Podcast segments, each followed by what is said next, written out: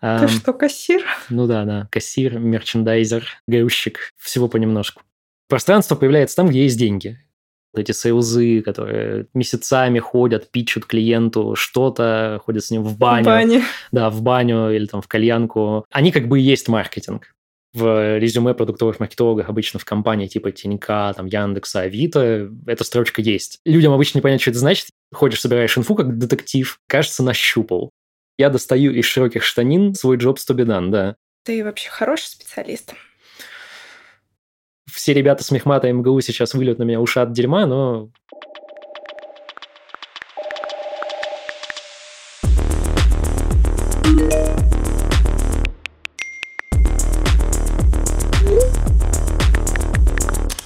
Ага, так вот, чем ты занимаешься? Говорю я каждому своему гостю после записи выпуска. Все гости такие разные, и все маркетологи. Привет, меня зовут Диана, и я тоже маркетолог. Я так люблю свою работу, что занимаюсь ей даже в свободное время. Так и родился этот подкаст. Здесь вы слышите голоса маркетологов разных направлений из разных сфер. Вместе мы болтаем о классных кейсах, карьерных треках, сплетничаем о работодателях, обсуждаем, как попасть в маркетинг и куда двигаться дальше. В этом выпуске я погружаюсь в работу продукт-маркетинг-менеджера. Не путать с продукт-менеджером. Честно говоря, было нелегко подступиться к этой теме. Профессия очень новая, о ней довольно мало информации, особенно в российских изданиях.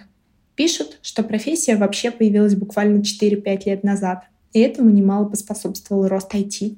Разобраться в этой теме мне помог Богдан. Он работает продуктовым маркетологом в Тинькофф бизнесе.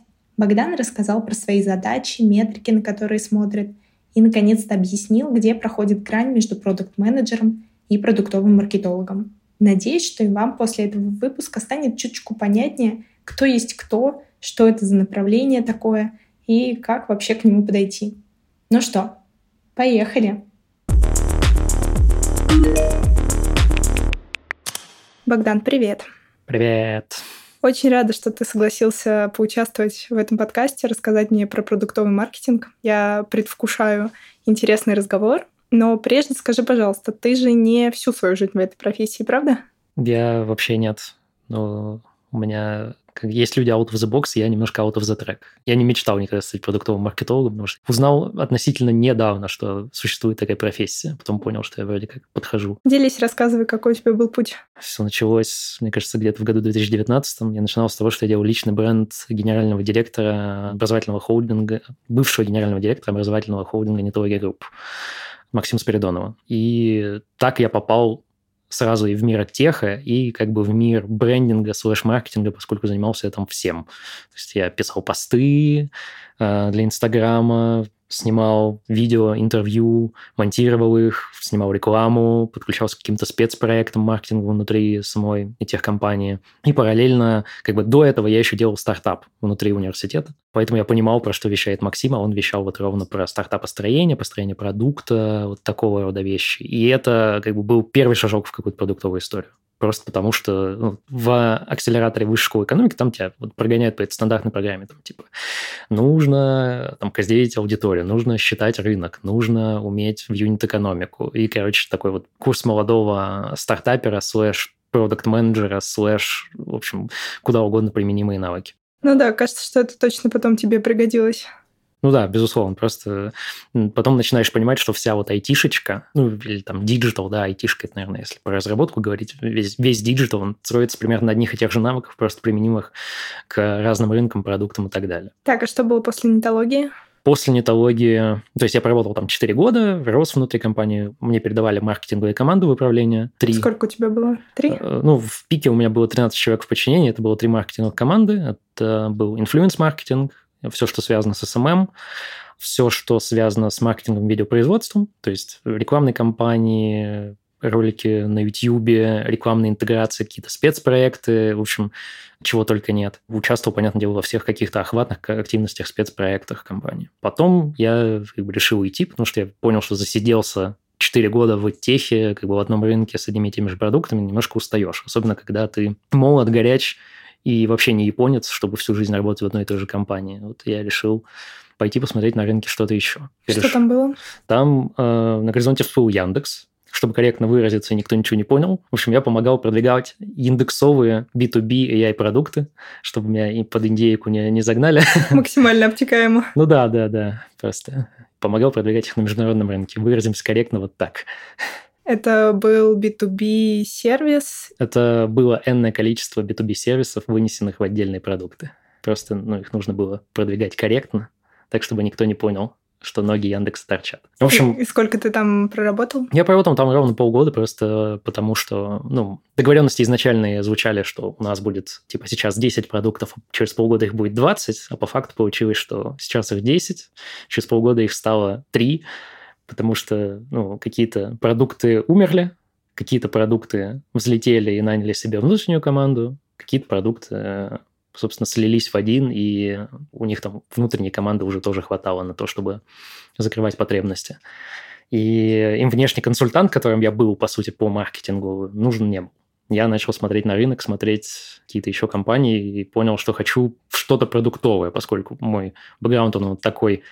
Есть маркетинг, есть какие-то попытки в стартапы, потому что параллельно как бы там с нетологией я делал стартапы, вот в университете я делал стартапы, и это попытки постоянно, я к ним возвращаюсь как бы раз за разом. И каждый раз повышаю свою какую-то продуктовую квалификацию и теряю какое-то количество денег, но что поделать. И вот теперь ты продукт маркетинг менеджер в Тинькофф. Да, да, с марта 2023.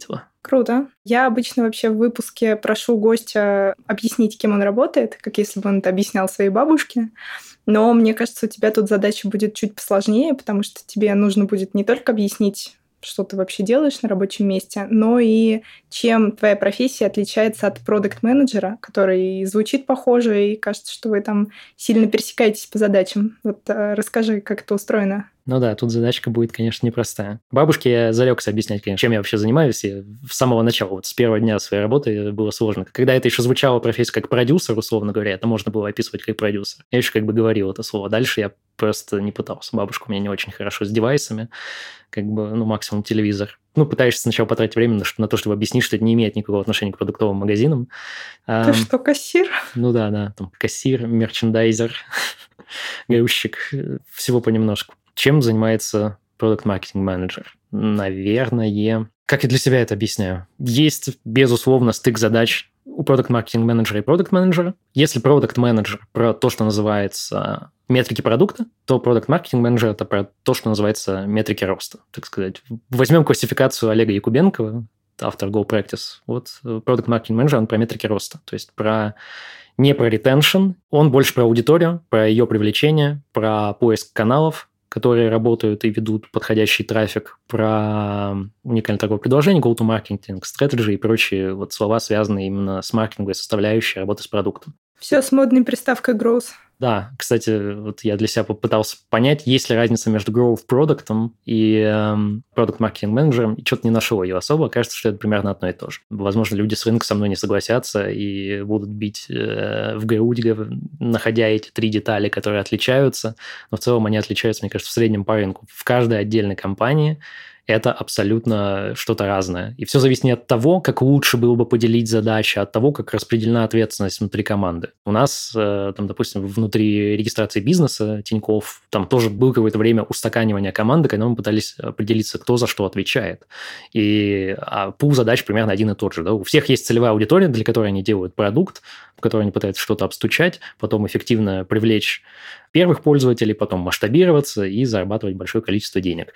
У всех стоят примерно одни задачи. Но то, как задачи эти попилены в разных компаниях, отличается. И, соответственно, то, какими буквами называются одни и те же люди и какими словами, от компании к компании разнится. Growth Product, Product Marketing Manager, просто Product. Иногда еще сюда приплетается бездев, в Это Тин... неожиданно. Да, в Тинькофф есть еще такая сущность, как технологии. Я больше нигде ее не встречал, но вот как бы в Тиньке есть технологии, это не имеет да, отношения. тоже никогда не слышала до этого, но, как я понимаю, это просто более джуновая позиция продукт-менеджеров, да? Да нет, это скорее продукт-менеджер с более технологическим бэкграундом, то есть он скорее отвечает за конкретные процессы внутри, он может быть архитектором, ему прям приходится чертить карты там бизнес-процессов, отвечает за конверсии внутренние, их удержание, появляется чаще всего уже в таких устоявшихся продуктах. Но поскольку Тиньков не запускает продуктов, которые находятся прям на стадии зарождения, технолог там чаще всего присутствует с самого начала. То есть э, прыжков веры там прям нет. Прыжок веры просчитан заранее 300 раз. Все уже известно. Ну да, да. Понятно. Сейчас, мне кажется, прозвучало довольно много таких нетипичных профессий для людей, которые не работают в айтишке. Угу. И вот хочется разобраться, вообще продуктовый маркетолог – это чисто айтишная история или ты, может быть, где-то еще слышал, есть ли они? Я, поскольку, конечно, целюсь в IT-компании чаще всего, когда я ищу работу, больше всего сталкивался э, именно в айтишке. Э, но это, я полагаю, это когнитивное искажение. Скорее всего, они есть и вне айтишных компаниях. Потому что сейчас в целом-то сложно провести грань между просто крупной компанией корпорацией и IT-компанией, потому что ну, все уже себе там внедрили, оцифровывают процессы, везде уже появились, если не разработчики, то аналитики, или они обращаются к каким-то имплементаторам цифровых решений свои ID, техи и всевозможные да, да, да, вот да, эти. Да. Вот, типа там из недавнего вот приходит ко мне HR э, какая-то и говорит, продукт маркетинг менеджер нужен в Газпром. Газпром ID, по-моему, продукт. Я такой, очень интересно, никогда про вас ничего не слышал. Удивился. Газпром, ну, не ассоциируется с такими вот профессиями. То же самое я знаю, что нетология, она находилась под, э, ну и находится под стратегическим инвестором Северсталью, ну, Северсталь вызывает какие ассоциации? Там что-то где-то мужички. Добывают, бурят, что да, там? ну, типа, льют металл, добывают, потом продают его, а у них там тоже дата-дривен процесс, анализируют, как там плавить металл лучше, как там его выработку повысить. Грани уже размылись. Это раньше можно было там четко определить, кто есть кто. Сейчас уже ну, нет. Да. Для производства, на самом деле, довольно большое пространство для автоматизации, цифровизации, всего такого, как бывший сотрудник РОК. Я знаю, о чем говорю. Ну да, но у них, э, у них еще в чем прелесть. Пространство появляется там, где есть деньги. У промышленных компаний России денег много, и в сравнении с чеками на имплементацию цифровых решений, и там их выручки и обороты, ну, это там слон и моська. Понятное дело, что они готовы потратить этот 1% или там какую-то тысячную, ну, сотую долю процента на то, чтобы попробовать в какую-то еще вот такую историю, а вдруг стрельнет. Проблема уже сводится к тому, чтобы убедить этих ребят в прекрасных костюмах и с очень серьезными лицами, что им это надо. Видимо, получается, раз такие инициативы есть на территории РФ. Окей, okay. с этим разобрались. А как ты думаешь, B2B и B2C продуктах э, и там, и там есть место продукт-маркетинг-менеджером, да? Mm, да. Сейчас поясню, почему спросила. Кажется, что в B2B все-таки больше какой-то аккаунт-based маркетинг, там рулят продажи, и маркетологам отводится как бы такая вторая роль. Ну вот потому что я слышал, да, из B2B компаний, и как бы, как я смотрю на этот рынок, там больше роль, э, ну вот account-based, это, наверное, можно назвать, да, как бы я скорее называю то, что там маркетинг и бездев, да, вот, вот бездев отдел, вот эти сейлзы, которые там месяцами ходят, пичут клиенту что-то, ходят с ним в баню. В бане. Да, в баню или там в кальянку. Они как бы и есть маркетинг. Тут нет разделения, да, у тебя вот что этот бюджет уходит, что этот бюджет уходит. И всем абсолютно понятно, что сколько ты рекламу не крути, да, там, на LinkedIn, во всех запрещенных, короче, рекламных кабинетах, э, никто у тебя прям с баннера не купит. Но это как бы прогрев, на это тоже деньги тратят. Надо говорить дальше, замостить все точки контакта потенциального с человеком, с которым ты пойдешь в баню, там, не знаю, своей рекламой, чтобы, ну, закрыть этот контракт. Весь путь в баню просто услать баннерами. Ну да, или там весь его путь на работу и с работы замостить, и это там в целом выйдет в понятные маркетинговые издержки на то, чтобы закрыть это там, на 100 миллионов контракт, на миллиард, в зависимости от того, что вы продаете, за какие деньги. Ну, Рой все равно будет классный. Ну да, да. то есть это не, не так страшно просто. Ну, считать сложнее. Маркетинг весь для B2B продукта с высоким средним чеком, весь классический перформанс-маркетинг превращается просто в брендовую активность, которую вы не можете нормально оцифровать и посчитать. Ну, то есть вы там бьете из пушки по воробьям, вы, вы просто знаете, какой воробей вам нужен. Он выделяется, у него Точно другое оперение. Хорош. Окей, ну ладно, тогда по абстракции мы примерно поняли. Давай теперь поговорим про конкретику. Что у тебя за продукт? Расскажи на пальцах. Продукт у меня простой. Это регистрация бизнеса. Конкретно моя – это регистрация ИП. Есть еще регистрация ООО. Там немножко другие процессы. В общем, вы заходите в приложение Тинькофф, пролистываете до самого низа. Там есть кнопочка «Открыть продукт». И там вы можете открыть себе в один клик зарегистрировать бизнес. Мы за вас сходим в ФНС, соберем полную информацию, Э, отошлем все документы, сходим в ФНС, привезем ваши документы о том, что вы зарегистрированы индивидуальный предприниматель, откроем счет, ну и там дальше идет вся наша дальнейшая воронка продуктов для сегмента среднего и малого бизнеса. Я, кстати, пользовалась очень удобно. Именно у вас открывала ИП. Мед на мою душу. Кнопочка красивая. Хотела тебя спросить, а вообще каково это делать продукт для аудитории, о которой ты, наверное, ничего сам не знаешь? Ты же не ИПшник? Я не ИПшник напрямую, но у меня было ООО, когда я делал стартапы, был самозанятым, плюс, когда я делал какие-то смежные проекты с кем-то. Понятное дело, я проходил флоу регистрации ИП тоже. Ну и, как понятное дело, что Customer Journey Map каждый проходит, кто попадает в команду продуктовую. То есть в целом более знаешь? Я не проходил полностью и целиком сам Customer Journey Map, но с болями конкретными, которые встают перед каждым человеком, который собирается открывать бизнес, я знаком. Я знаю, что больно про налоги, я знаю, что больно про акведы, э, нужно как-то выбрать э, форму налогообложения, подумать над тем, там, есть ли какие-то продукты тебе подходящие, какие-то скидочки там, от партнеров и какие-то другие дополнения. Ну, в общем, то, что тебе поможет не думать на старте или сэкономить на старте и не думать, что ты что-то упустил.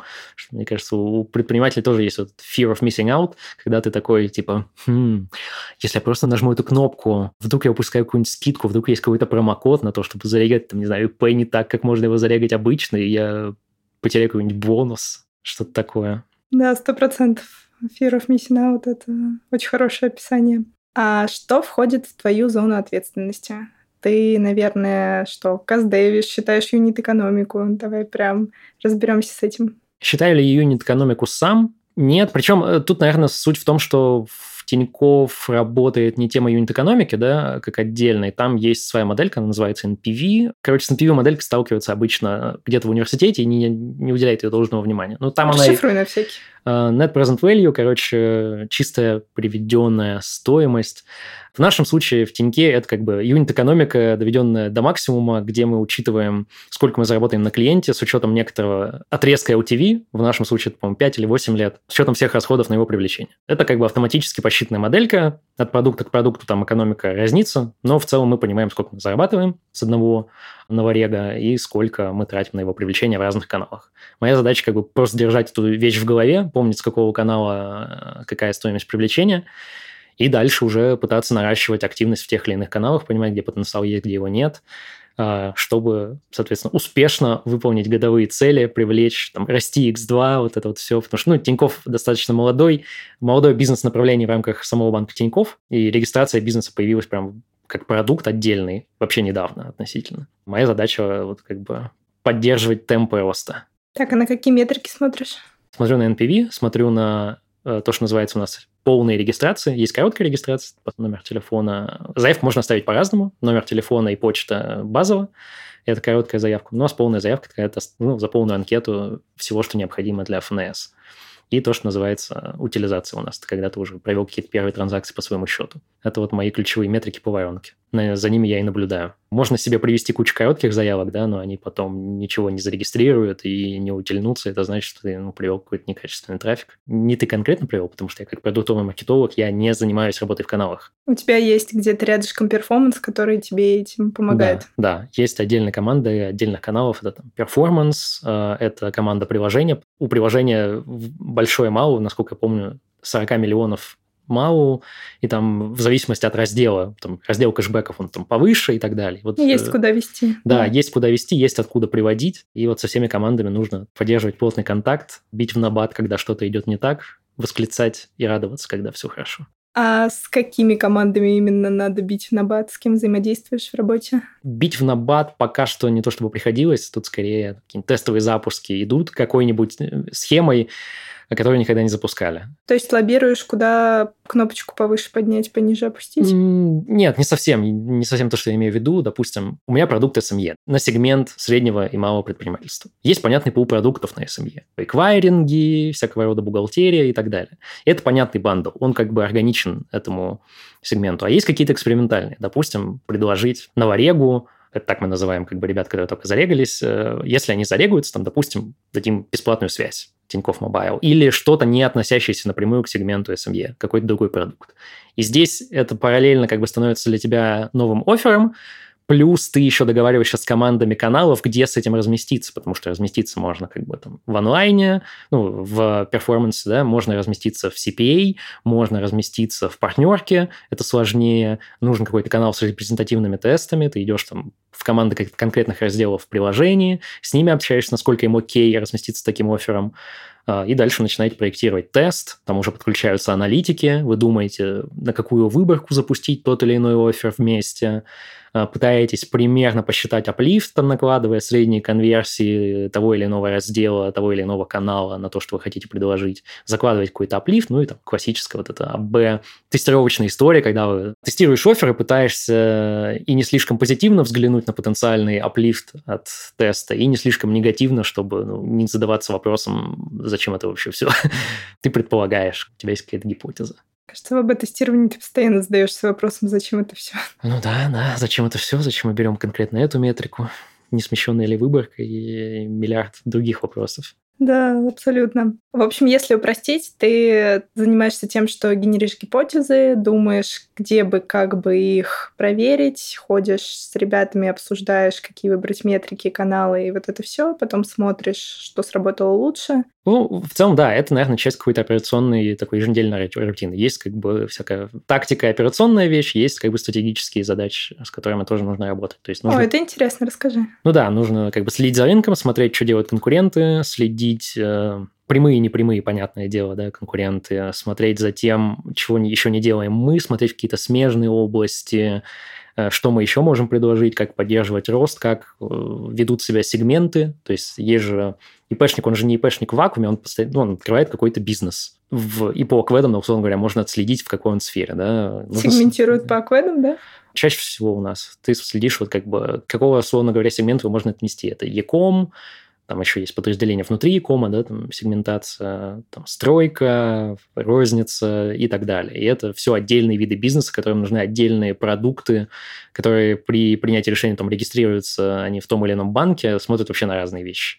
Условно говоря, кому-то важнее эквайринг, кому-то важно, чтобы бухгалтерия. Есть люди, которые регистрируют его просто потому, что его звучит солиднее. Это правда. Чем ИП. И кому-то тендеры. У всех разные вот эти микроджабы регистрации бизнеса тебе нужно их, ну, там, типа, закрыть всю совокупность джабов, чтобы вся совокупность джабов в твоем варианте реализации выглядела лучше, чем конкурентная. Если в каком-то процентном соотношении попробовать определить, то стратегические тактические задачки у них вообще какой процент? Зависит от периода. То есть э, стратегии же чаще всего пишутся в начале года, и сейчас я пришел в марте, я не попал на момент согласования там стратегии и OKR э, конкретно на год, да, как бы как они планируются. Ну, они либо в начале года, да, либо на самом деле в конце на следующий период. Сейчас я на перепутье, и мне нужно будет написать э, как бы стратегию на следующий год под ИП и, скорее всего, под ООО тоже. Круто. Да, и здесь нужно вот как раз... 99% стратегии. Ну да, да. Надо будет задискаверить плотненько все, чтобы понять, что там вообще происходит. И, как бы, исходя из этого, выдать какие-то блестящие идеи. Тебе же, по идее, будет кто-то помогать? У тебя вообще есть команда? У нас как бы два продуктовых маркетолога, я и моя коллега. Она занимается ООО, я занимаюсь ИП. Есть как бы в целом большая семья продуктовых маркетологов внутри Тинькофф бизнеса, и нас там около 30 человек. И Все общаются, взаимодействуют, обмениваются опытом? Ну, у нас, да, есть как бы процесс по обмену опытом, там, какие-то еженедельные синки, где кто-то что-то интересное рассказывает конкретно к моей команде относится э, вот малая семья продуктовые маркетологи, большая семья команда роста регистрации бизнеса, к которой я отношусь, потому что я как бы внутри команды роста нахожусь. Ну и есть семьи побольше из разряда там весь маркетинг СМЕ, в которых там с какими-то отдельными людьми я консультируюсь по тем или иным вопросам, условно говоря, идешь в канал онлайн и спрашиваешь, что ну, онлайн-продвижение слэш перформанса, спрашиваешь, а что мы там делали уже, чтобы ну, не выдавать какие-то идеи первого порядка, а что-то более ценное. Правильно я понимаю, что ты скорее являешься основным постановщиком задач для смежных отделов маркетинга, типа там перформанса и CRM? Правильно так считать? В целом, да, наверное, это можно так сказать, но постановщик задач это звучит так, будто у нас такая вертикаль мы тут все, я, я слово сказал, все по струнке встали. Тут все-таки матричная структура, мы как бы договариваемся, смотрим совокупно на, что, на то, что мы приносим команде, компании э, все осознанно подходят к тому, что у нас есть приоритетность запусков тех или иных, есть там погоду, планы по запускам. То, что обычно в резюме называется э, умение работать в матричной структуре, вот это про вот это. Это умение договориться с конкретными каналами, умение, если у тебя задача выше в приоритете, обосновать это на цифрах, а не просто потому, что мамой клянусь. Хорошая формулировка, заберу это как идею умение работать в матричной структуре. Ну, Никогда это, не встречала. Нет, это не то, что идея, но прям в резюме продуктовых маркетологов обычно в компании типа Тинька, там, Яндекса, Авито эта строчка есть. Людям обычно не понятно, что это значит. Я как бы чувствую. До этого, когда я был в нетологии, я был как раз в команде канала, к которым приходили продуктовые маркетологи, им ставили задачи, и они тебе должны были как бы обосновать, а почему там, вот запуск, не знаю, условного промо-курса по программированию должно идти вперед курса по нутрициологии. Не, они там обосновывают, что вот у них такой прогноз по продажам, а курс по нутрициологии только запустился, и мы еще не понимаем, какая у него целевая аудитория. И он там вообще на этапе теста спроса, и его курса еще не существует. Есть просто лендинг, на котором мы как бы замеряем э, заявки вот они должны были обосновать. А сейчас я с другой стороны. Я как продуктовый маркетолог, который как раз приходит и обосновывает в каналы, почему мы делаем вот так, а не так, почему мы должны идти вперед там, того продукта или другого продукта. И эта формулировка заиграла для тебя новыми красками? Ну, в целом, да, как бы ты начинаешь беречь людей, их нервы, относишься ко всему спокойно, понимаешь их, понимаешь, на каком языке им нужно донести, что действительно важно кровь бизнесу. Слушай, интересно, а сам ты насколько глубоко разбираешься в каких-то отдельных направлениях в маркетинге? Ну, условно, когда ты идешь там к перформансу, ты сам вообще понимаешь, что есть там Директ, есть ВК. Пока я работал продюсером на YouTube, да, и когда еще Google не, не запрещенный в России был как рекламный кабинет, я промил в YouTube ролики, и я понимаю, как делать руками. Я работал с рекламными кабинетами там Инстаграма, запрещенного в России, поговорим это официально, чтобы вы там никого не забанили, э, всяких мет такого же рода, ВКонтакте и так далее. То есть как таргет работает, как работает э, контекстная реклама именно видеоформата, я знаю. Плюс, ну, понятное дело, пока я был в нетологии, я проходил курс там типа директор по онлайн-маркетингу. Как, ну, очень хорошо звучит как курс. Тогда считаю директора вообще. Ну да, да. Я с базовым принципе знаком. Никогда не трогал CRM-маркетинг, но я примерно понимаю, что там про выборки и коммуникации регулярные. Там не запускал никогда email, но тоже примерно знаю. И никогда никакой семантической ядро не запускал, поэтому с SEO знаком тоже шапочно. Как бы знаком с базовыми принципами, да. Все остальное, обычно я как бы использую фразу, а теперь объясните, пожалуйста, для людей с IQ от 300, про что ваш канал, и мне ребята очень доходчиво объясняют быстро. Хорошая формулировка. Да. Запомнить. А сам ты какие инструменты используешь в своей работе? Мои инструменты? Чаще всего это дашбордики, то есть следить за состоянием регистрации, да, сколько пришло там за прошлую неделю, за сегодняшний день, за запусками табло. Спасибо аналитикам, которые кропотливо собирают эти дэшки по моим вводным. Собственно, использую как инструмент. Инструмент внутренний из разряда послушать какие-то качественные, количественные исследования или то, как проходили какие-то встречи, иногда можно. Ну, в общем, это по большей части какие-то аналитические отсчеты, либо исследования, чтобы вот родить какую-то гипотезу, а дальше уже дело какого-то общения и его э, обоснования этой гипотезы, да, то есть ты ее ходишь, собираешь инфу как детектив, кажется, нащупал. Э, дальше начинаешь гипотезу эту там обтыкивать всеми термометрами, градусниками и спектрометрами, которые у тебя есть, чтобы понять, за ней действительно что-то стоит или опять показалось ну, считаешь ее потенциал, да, там, условно говоря. Если мы там что-то вот, вот здесь запустим, какой будет потенциал, сколько аплифт мы получим в новых там типа регистрациях. Дальше несешь это все думать об либо аналитиков внутри команды регистрации, либо в какую-то канальную команду, уточнить, делали они уже что-то такое, какой был аплифт, если был, если не было, то как вам, ребята? И ребята начинают накидывать. Вот тут вот докрутить. Что-то вот это. Не, говно. Не будем брать, уходи. Ну да, вот какие-то такие типа вещи. А какие-нибудь там фреймворки, что-то такое используешь? Ну, скажем так, я когда использую фреймворк, я такой, нет такой там, типа, я сейчас буду использовать... Сейчас вот мы достанем вот этот фреймворк. Да, сейчас я достаю из широких штанин э, свой job to be done, да ну, ты просто помнишь, что вот э, как бы есть джаба, да, какая-то, ты как бы держишь в голове. Это как, чтобы нормально планировать день, нужно там держать в голове матрицу Эйзенхауэра. Срочно важно, не срочно не важно. И здесь ты тоже их держишь в голове. Ты помнишь, что там, типа, условно говоря, каждый раз заглядывая в отчетик, ты помнишь, что он строит по когортному принципу. Каждый раз, э, смотря на какие-то качественные исследования, наверное, да, когда их замеряет наш центр исследований, и ты читаешь интервью, там, типа, расшифровку, ты понимаешь, там, типа, какую джабу пытался закрыть там клиент, когда регистрировался у нас или там не у нас Ну, там, Customer Journey Map, понятное дело, мы их прям чертим, и поэтому ты, как бы, ты помнишь, что у тебя есть Customer Journey Map, ты можешь по нему пройтись, там, в виде просто мира карточки, да, ну, вот, где там все процессы расписаны так, и есть ну, уже оцифрованные прям бизнес-схемы, нарисованные там, в специальных платформах, которые используются технологами как раз, которых я упоминал. А Ice Rise? Ice Rise, ну, я не встречал команды, в которых может быть, просто я пока не то, что не очень шибко опытен, и я напрямую не сотрудничаю с разработкой, да. Ice Rise в чистом виде я не встречал нигде, разве что ну, там, на тестовых в кейсах. Э, так вот, для чего нужны все эти фреймворки? Ну да, да. Ice Rise, наверное, или их какие-то подвиды мутировавшие используются в разных командах по-своему. У нас это используется для того, чтобы обосновать потенциал гипотезы, да, там типа ты примерно прикидываешь ее потенциал, аплифт, ну, сложность реализации. Какие-то такой базовый бизнес-сенс вещи. Ice Rise, мне кажется, это все-таки когда тебе нужно бэклог ну, структурировать бэклог фич на разработку, да, там есть вот эта вот вещь, что разработчикам сложно прогнозировать, сколько они потратят, там вплоть до чуть ли не в собаках они измеряют, как, да, со сколько да. они потратят на ту или иную фичу, там, бульдог или так-то. Да, да, да, какая это собака.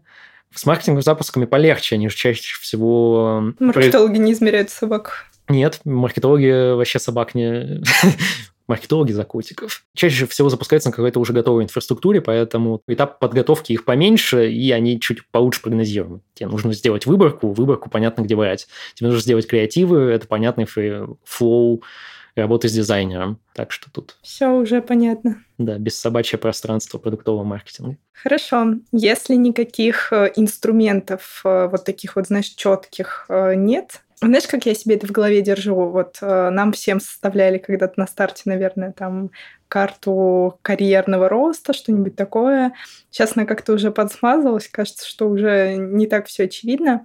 Теперь как будто бы надо придумать самому вот все эти грейды, все какие-то критерии. Как ты сам понимаешь, ты вообще хороший специалист?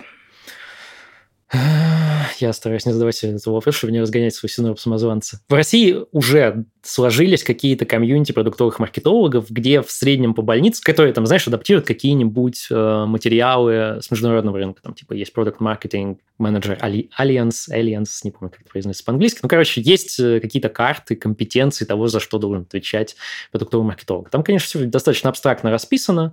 Есть как бы и российские версии. Вот, не помню, по-моему, на канале Борода Продукта я встречался с картой. Она в целом смежная по product management у product marketing management у, где прям, как это, знаешь, в ролевых играх там есть деревья прокачки тебя, и есть даже, типа, карта, которая закрывает там, какой у тебя должен быть build, условно говоря. Вот если ты когда-нибудь играла, играла в онлайн MMORPG, вот эти вот, э, где ты персонажа создаешь, прокачиваешь, там вот есть прям, типа, карты компетенций, какие-то сущности, которые там встречаются. Если ты продуктовая аналитика, там, типа, рассказы про терверматстат, э, дизайн экспериментов и так далее, выборки, вот это вот все, там дальше есть, допустим, что нужно знать человеку, который, там, типа, чиф маркетинг офисером хочет быть, про что ему нужно, на каком уровне абстракции знать. И вот об такие сущности я иногда валидируюсь. Поперечисляй вообще, может быть, будет полезно. Ну, вот GoPractice ты упоминал. Да, ну, а, ну, типа, какие-то источники, к которым я обращаюсь, да. GoPractice, мне кажется, жизненно необходим вообще всем, кто слово «продуктовый» хоть раз э, примительно к себе упоминал. Такая не стареющая классика. GoPractice, э, YouTube, Ваня Замесин и все, что нужно знать про каздевы. Илья Красинский и Ханин, по-моему, Данил или Даниил, э, прости меня, господин Ханин, в общем, э, два апостола юнит-экономики в России – что-то из продукт менеджмента может быть. Ну, и по сути, вот это уже и так были вещи, ну, сущности из продукт менеджмента. Они применимы как в продукт маркетинге, так и в продукт менеджменте. Эм... Не, про Аню Подображную, весь спектр из Авито. Э, слушай, честно говоря, не знаком, просто я для себя понимаю, что есть бесконечное количество каких-то телеграм-каналов, каких-то курсов, в них можно закопаться в какой-то момент. Важно, наверное, познакомиться с какими-то сущностями, которые есть в принципе, да, и для этого, наверное, подойдет вот карта, которую я упоминал, такая там в мире нарисованная.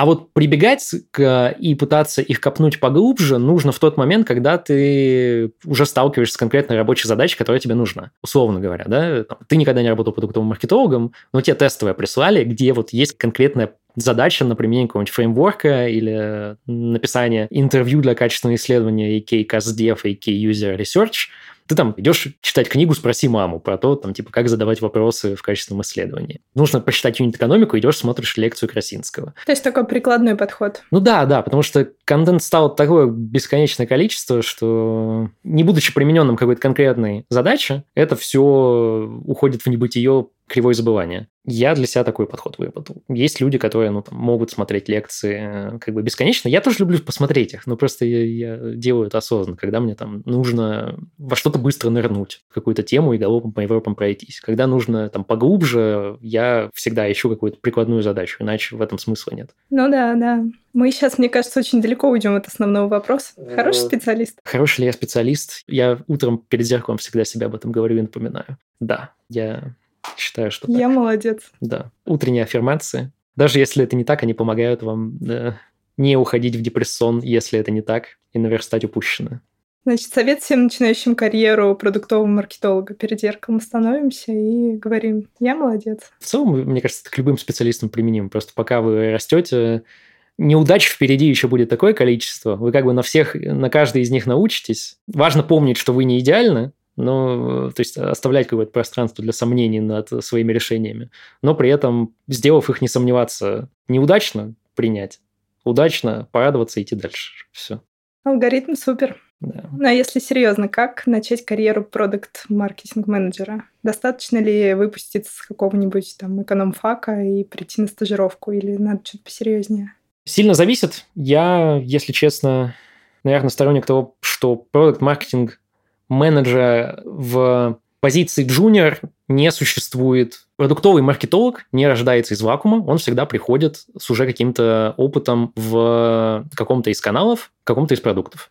Как думаешь, почему это важно? Иначе для тебя вообще любой канал, да, с которым тебе неизбежно предстоит работать, э, в котором тебе неизбежно предстоит продвигаться с продуктом, будет какой-то абстракцией, с которой ты никогда не работал ты заблудишься, не будешь понимать, как базовый workflow выглядит в целом взаимодействие с каналом, что тебе нужно подготовить, как стратегию писать и так далее. Потому что, ну, по сути, продукт маркетинг менеджер он как бы такой chief маркетинг офисер в миниатюре, да, у, у тебя есть люди, которым ты можешь зааутсорсить какие-то задачи, но вещи, на которые ты думаешь, они глобального порядка сами ручками ничего не делают. И это проблема, да? Ты работаешь над большим количеством абстрактных вещей. Не понимаешь, что происходит под капотом, даже приходя в какую-то канальную команду, пытаясь написать стратегию, не понимая, как работают каналы. Слишком долгий путь будет с жуна расти тебе до нормального продукт маркетинг менеджера. Если, конечно, есть команда, которая тебя готова тебя такого терпеть, ну, флаг в руки. Ну, то есть, как минимум, один hard skill какой-то в маркетинге нужен. Ну да, да, лучше мыслить пошире, да, типа, вы хотите попасть в маркетинг, окей, почему вы так решили? Если решили, попробуйте э, походить на стажировки, да, там, типа, в какие-то,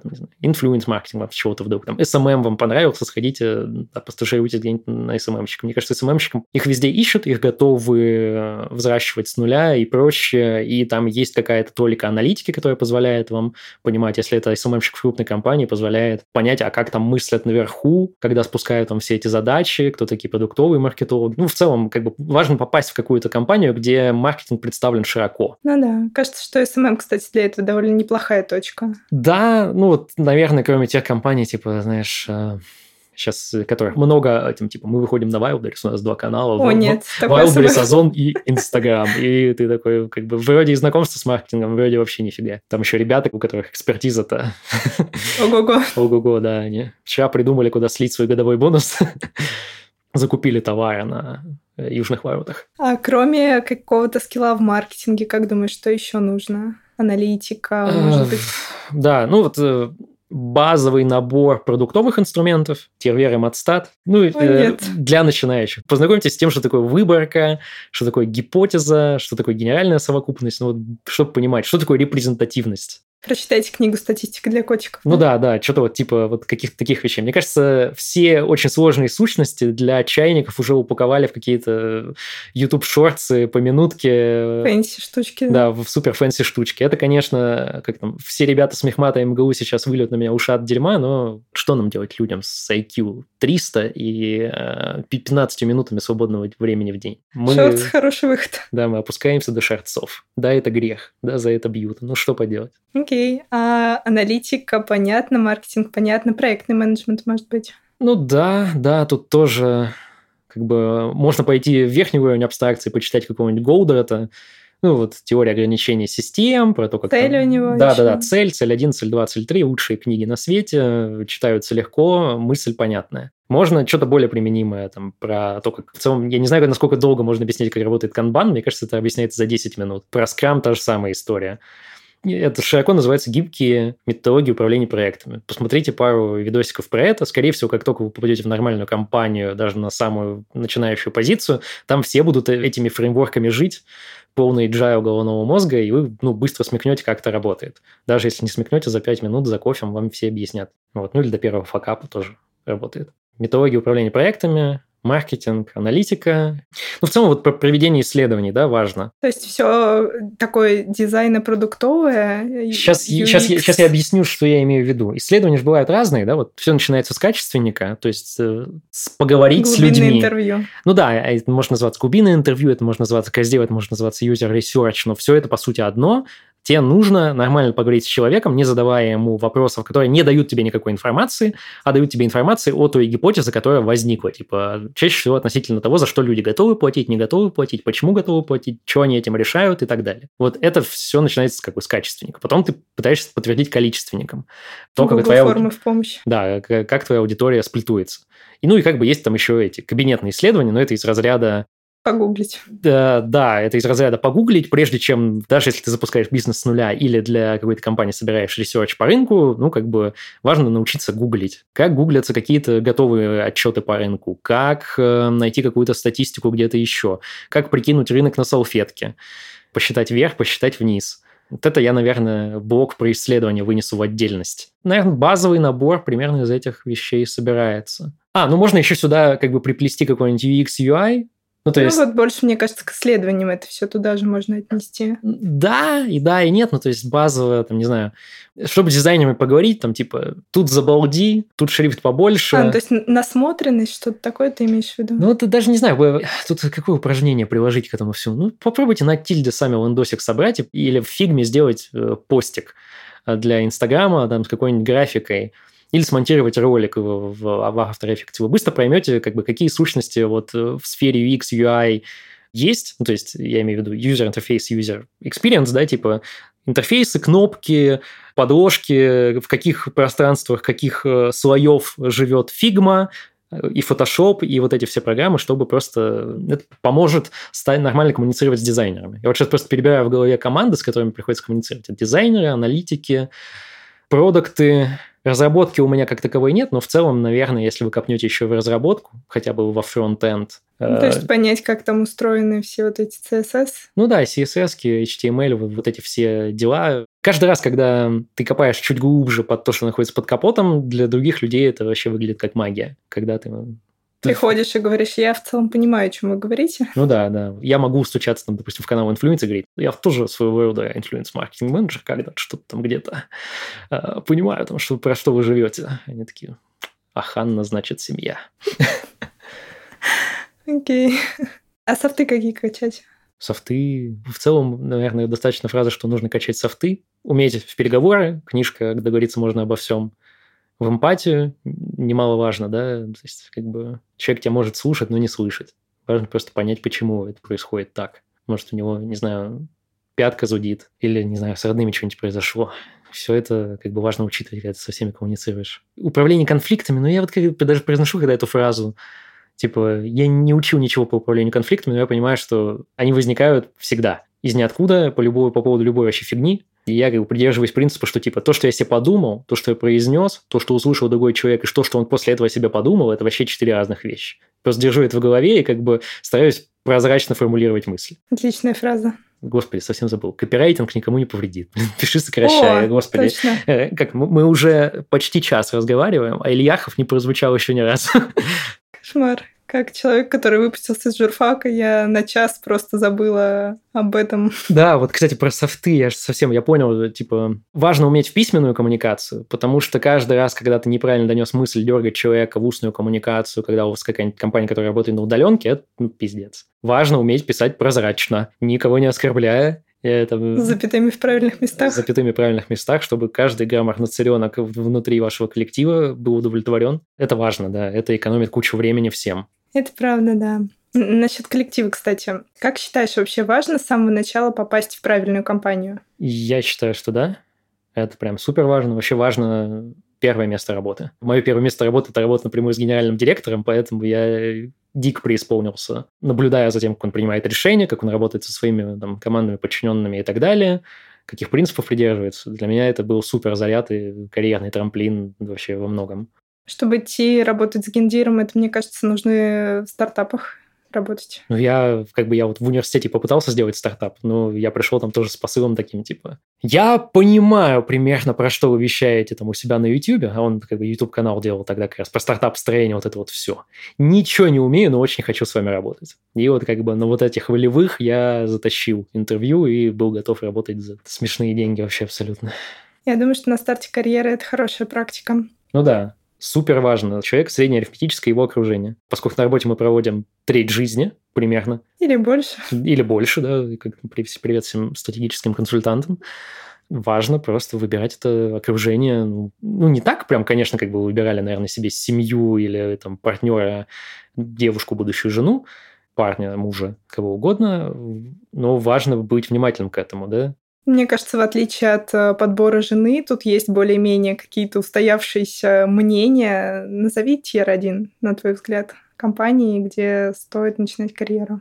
Ну, скажем так, я буду называть компании по, наверное, хорошей продуктовой культуре. Просто потому, что так и есть. Назову Тиньков, в первую очередь, конечно, Тиньков, я же из Тиньков. Яндекс, Авито, Озон, Сбер с большим... Наверное, Сбер будет стоять... Он будет в этом топе, будет, но будет стоять где-то не здесь. Будет замыкать тот топ, но все-таки будет в топе. Но есть еще какие-то локальные компании с локальными продуктами, которых чаще всего покупают как раз Тиньков, Яндекс, Сбер, МТС. МТС, да, наверное, тоже неплохая продуктовая культура. Самолет. Уже... А. Я думал, ты скажешь самокат, и ну, он слушай, бы отлично подошел к Сберу. В, в, в целом так, я просто смотрю на все эти компании э, с точки зрения как бы конкретных рынков, в которые они заходят, пытаются там сделать какой-то дизрапт. Если у них получается, то, скорее всего, там не продуктовые фуфелы сидят, и что-то они действительно смогли сделать, и у них есть чему поучиться. Дальше я смотрю, а кому они собираются продаться. Как бы венчурный рынок России не очень велик, тут есть всего Несколько вариантов. Ну, типа, да, вариантов 5. Ну, короче, двух рук точно хватит с лихвой, даже одной. Кому можно продаться. И ты как бы думаешь, вот куда они пойдут, к какому стратегу, и, соответственно, дальше ты можешь туда приземляться, просто приземляться уже в команду конкретного продукта. Либо, если их никто не купит, скорее всего, это означает, что... Скорее у, всего, они закроются. У стратегов уже есть подобного рода продукт, ты можешь просто пойти в команду с таким продуктом. Такой вот топ. Класс. Нечего даже добавить все на самом деле, да, как бы когда начинаешь вариться в этом всем, все на поверхности. Возможно, для новичков ну, будет полезно. Исследования, кстати, есть, по-моему, и как раз нетология и Product Sense. Возможно, да, я видел что-то такое. Проводили вот буквально недавно исследование про то, где там они опрашивали людей, там, продуктовых э, менеджеров, продуктовых маркетологов, где там типа топ Да, сто процентов видела недавно. Да, в продуктовой культуре. Вот я тоже смотрел, там Тенек был в топе, Яндекс. Ну, собственно, вот я примерно оттуда и перечислял компании. Супер. С этим разобрались. Тогда финальный вопрос. Как думаешь, в кого расти и куда вообще дальше? Это CMO, это продукт менеджер это предприниматель, может быть? Как я отвечал на этот вопрос на собеседовании? Кем ты видишь себя через пять лет? Ну да, да, там что-то типа вот этого и задавали. Я всегда отвечал на такой вопрос, что где-то к 30-35 хочется, конечно, быть CMO, да, в какой-нибудь понятной технологической компании, не обязательно в России, ну а где-то к 35-40, поднасытившись всеми видами квартальных и годовых бонусов, выработав насмотренность на продукты, поошибавшись за чужие деньги, запустить что-то свое на международном рынке. Именно на международном. Ну да, я, я же говорю, венчурной индустрии в России нет. Ну, точнее, ее и до этого было сложно рассмотреть в микроскоп. Сейчас она умерла совсем после 24 февраля понятного года. Да, есть такое. Что флоу выглядит очень неплохо. Спасибо, я долго над ним рефлексировал. Отлично, спасибо тебе. На самом деле разговор получился очень интересный, содержательный. Мне кажется, будет полезно послушать всем начинающим, продолжающим ребятам сто процентов. Тебе спасибо за приглашение. Было приятно поразмышлять да. вслух. Пока. Пока-пока.